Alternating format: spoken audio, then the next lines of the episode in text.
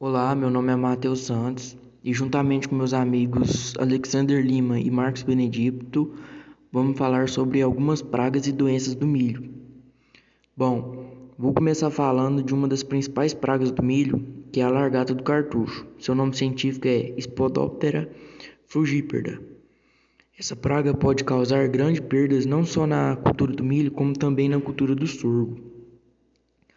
A largata do cartucho penetra no colmo, criando galerias, o qual provoca um sintoma conhecido por coração morto, que ocorre por causa do dano no ponto de crescimento da planta, além de atacar também a espiga, principalmente as folhas, e traz altos prejuízos, chegando a 17 a 55,6% da redução de rendimento da cultura do milho sendo a principal forma de controle dessa praga é a aplicação de inseticidas. Na escolha do inseticida deve seguir alguns padrões, pois o produto deve ser efetivo e tem de ser sistêmico e de preferência de menor impacto ambiental.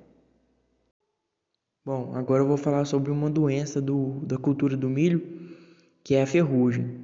Bom, existem três tipos de ferrugem na cultura do milho: a ferrugem comum, a ferrugem polísora e a ferrugem tropical ou também conhecida como ferrugem branca.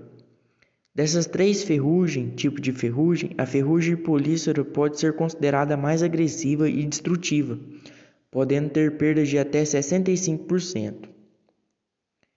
E os sintomas que a ferrugem comum apresenta são manchas elípticas e alongadas em ambas as faces e esporos de cor marrom canela.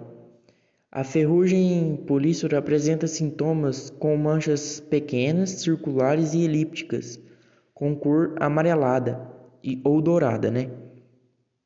A ferrugem tropical apresenta sintomas pequenos grupos de manchas paralelas e nervuras, esbranquiçadas, amareladas ou castanhas.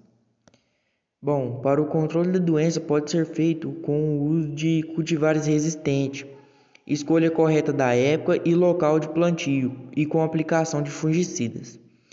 O método de controle mais eficiente e menos oneroso para o produtor é o uso de híbridos ou variedades com níveis satisfatórios de resistência ao patógeno. Evitar plantios no mês de dezembro e janeiro nas regiões propícias para a ocorrência da doença é prática recomendada para minimizar os danos causados pelo fungo. E esses aí são alguns métodos de controle da ferrugem. Antracnose da cultura do milho. Essa doença é causada por um fungo e pode reduzir a produção do milho em até 40%. A antracnose tem maior incidência em locais onde se utiliza o plantio direto, porque ele favorece o aumento do inóculo na área da lavoura. Este fungo pode atacar qualquer parte da planta, se tornando mais importante e perigoso quando ataca as folhas, a chamada antracnose foliar, e quando ataca o como, chamada antracnose do como. Quando a antracnose ataca as folhas, ocorrem lesões necróticas, arredondadas e alongadas de, de coloração castanha. Com as lesões necróticas nas folhas, ocorre a morte do tecido foliar, o que interfere na realização da fotossíntese, processo em que a planta pega o gás carbônico do meio ambiente e devolve o gás oxigênio e armazena glicose em forma de amido, que é o alimento da planta.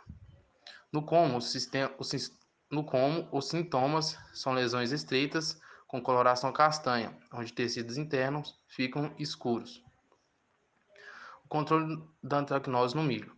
Para realizar o controle da antracnose na cultura do milho, o produtor deve fazer uso de variedades mais resistentes e fazer rotação de culturas, porque o fungo sobrevive em restos culturais. Praga, percevejo castanho. O percevejo castanho ataca várias culturas e uma delas é o milho. Os sintomas que a planta, da planta que foi atacada podem variar de acordo com a época que ocorreu o ataque, indo do murchamento e amarelecimento das folhas até o subdesenvolvimento e secamento da planta.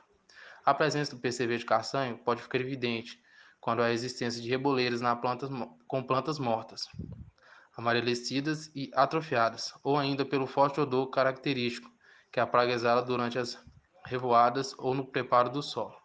Cada fêmea produz em média 250 ovos, que são depositados em diferentes profundidades no solo. Controle do percevejo castanho. Atualmente, existem algumas formas de controle do de castanho, sendo essas monitoramento da cultura, utilização de defensivos químicos. É importante lembrar que os produtos de contato não atingem diretamente o alvo, devido à posição da praga no solo, que ainda depende da umidade para apresentar algum efeito. O uso do controle químico deve se dar em áreas infestadas em associação ao tratamento de sementes com inseticida e aplicação de inseticida no suco do plantio. O controle também pode ser feito com rotação de culturas e o controle biológico também pode ser utilizado. Olá, meu nome é Alexander. Eu vou falar sobre uma doença que é comum é, no milho. Essa doença se, se chama podridão do colmo por bactérias. Várias espécies de bactérias do gênero Pseudomonas e Ervínia causam podridões no colmo em plantas de milho. As podridões causadas por bactérias são do tipo aquoso e comumente exalam um odor desagradável.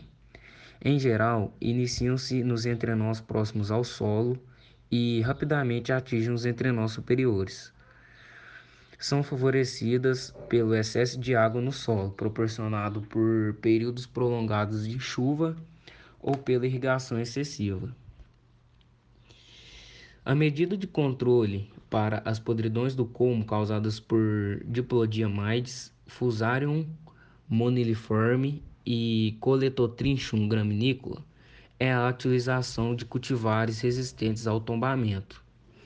Por outro lado, uma vez que o plantio direto é uma prática que favorece o aumento do potencial inóculo desses fungos nos, é, nos restos de cultura, recomenda-se para o controle de diplodia e coletotrinchum a aração e a gradagem, quando essas podridões constituírem problema é, em área onde se utiliza essa prática.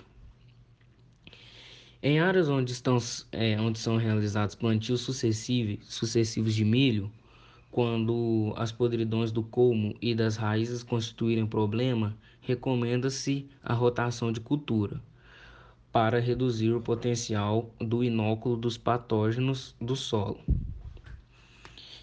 As condições de estresse é, que predispõem as plantas de milho às podridões causadas por diplodia e fusarium, tais como estresse hídrico ou nutricional, ataques de pragas, doenças foliares e excesso de plantas na lavoura devem ser evitadas.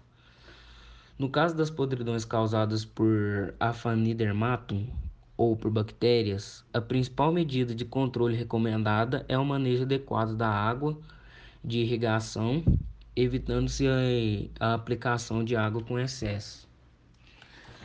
Agora eu vou falar sobre uma praga que também é bem comum no milho, que é os gafanhotos. Os gafanhotos chegam a medir até 5 centímetros de comprimento. Os adultos têm coloração geral marrom ou verde com algumas manchas escuras nas asas. Nas asas.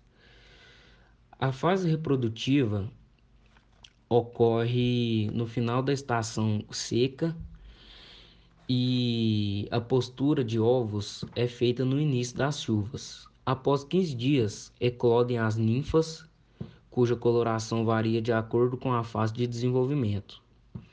Elas passam por oito ou nove estádios e ao final da estação chuvosa, chuvosa passam à fase adulta.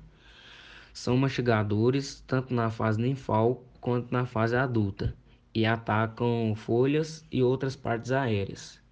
São, pra são pragas em várias culturas, entre elas no milho e na soja.